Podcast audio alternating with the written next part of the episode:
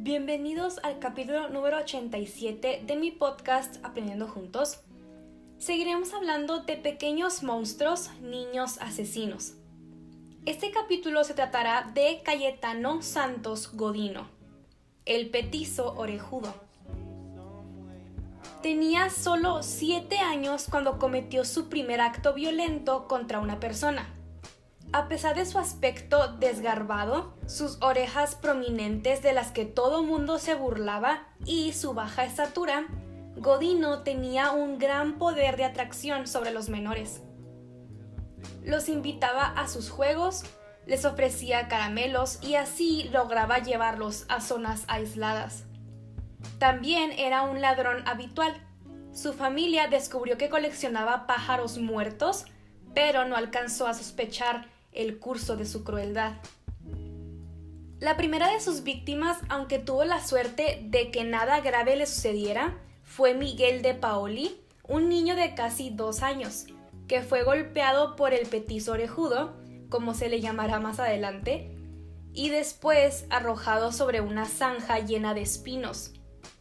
Un agente que circulaba por la zona se percató de lo ocurrido y rescató a Paoli. Un año más tarde sería el turno de Ana Neri, una vecina suya que apenas tenía 18 meses de edad. Cayetano la golpeó con una piedra que por fortuna no le provocó la muerte. Un policía que pasaba por el lugar advirtió la situación e intervino. Godino salió de prisión esa misma noche debido a su corta edad. Apenas recibió una reprimenda por sus actos. A los 10 años era un masturbador compulsivo y un completo antisocial. Sus padres no sabían cómo controlarlo. Fue el mismo Fiore Godino, su papá, quien lo denunció ante las autoridades. Cayetano pasó dos meses tras las rejas para volver a su vida habitual, la de la vagancia y los robos menores.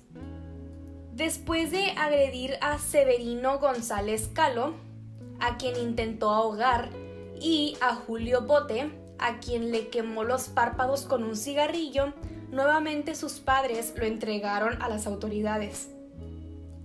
En 1908, al cumplir los 12 años, fue enviado a la colonia para menores de Marcos Paz.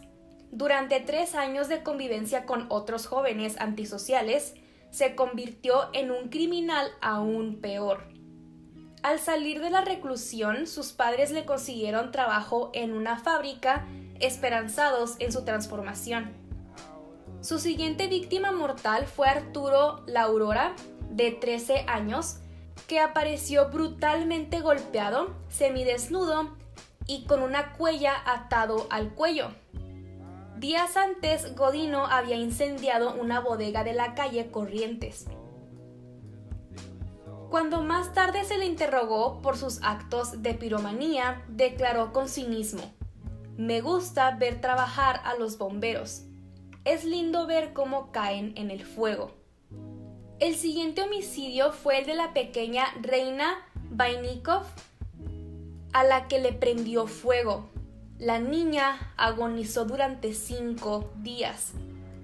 Godino causó tres incendios más que fueron controlados, incluyendo una estación de trenes.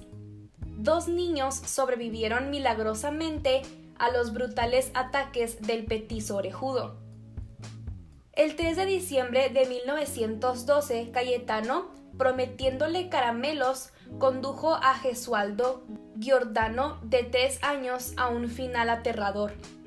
En un lugar apartado lo golpeó sin piedad y lo estranguló.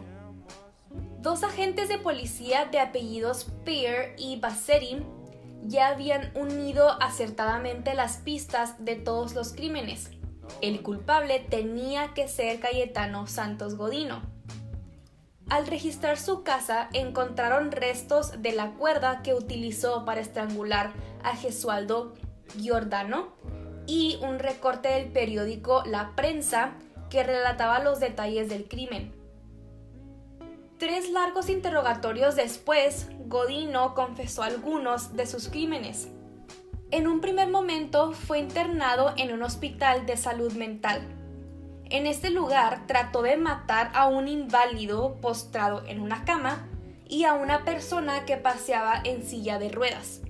No se detenía por nada del mundo. Ante su evidente peligrosidad e incurabilidad, o sea, era incurable, en 1923 fue conducido por fin a la cárcel de Ushuaia. No creo que lo esté pronunciando bien, una disculpa. La ciudad más austral del mundo, conocida como la prisión del fin del mundo. Allí están recluidos los delincuentes más peligrosos de Argentina.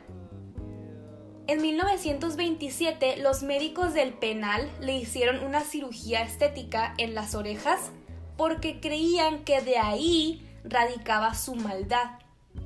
Basados en la idea de que el resentimiento de Godino se originaba por el rechazo, creían que probablemente al ser aceptado físicamente por otros, aumentaría su autoestima y disminuiría el odio por los demás. En 1933 quemó al gato mascota del penal, suceso que desató la ira de los reclusos. Recibió tantos golpes que duró un mes en el hospital. Cayetano falleció en 1944, víctima de una hemorragia interna.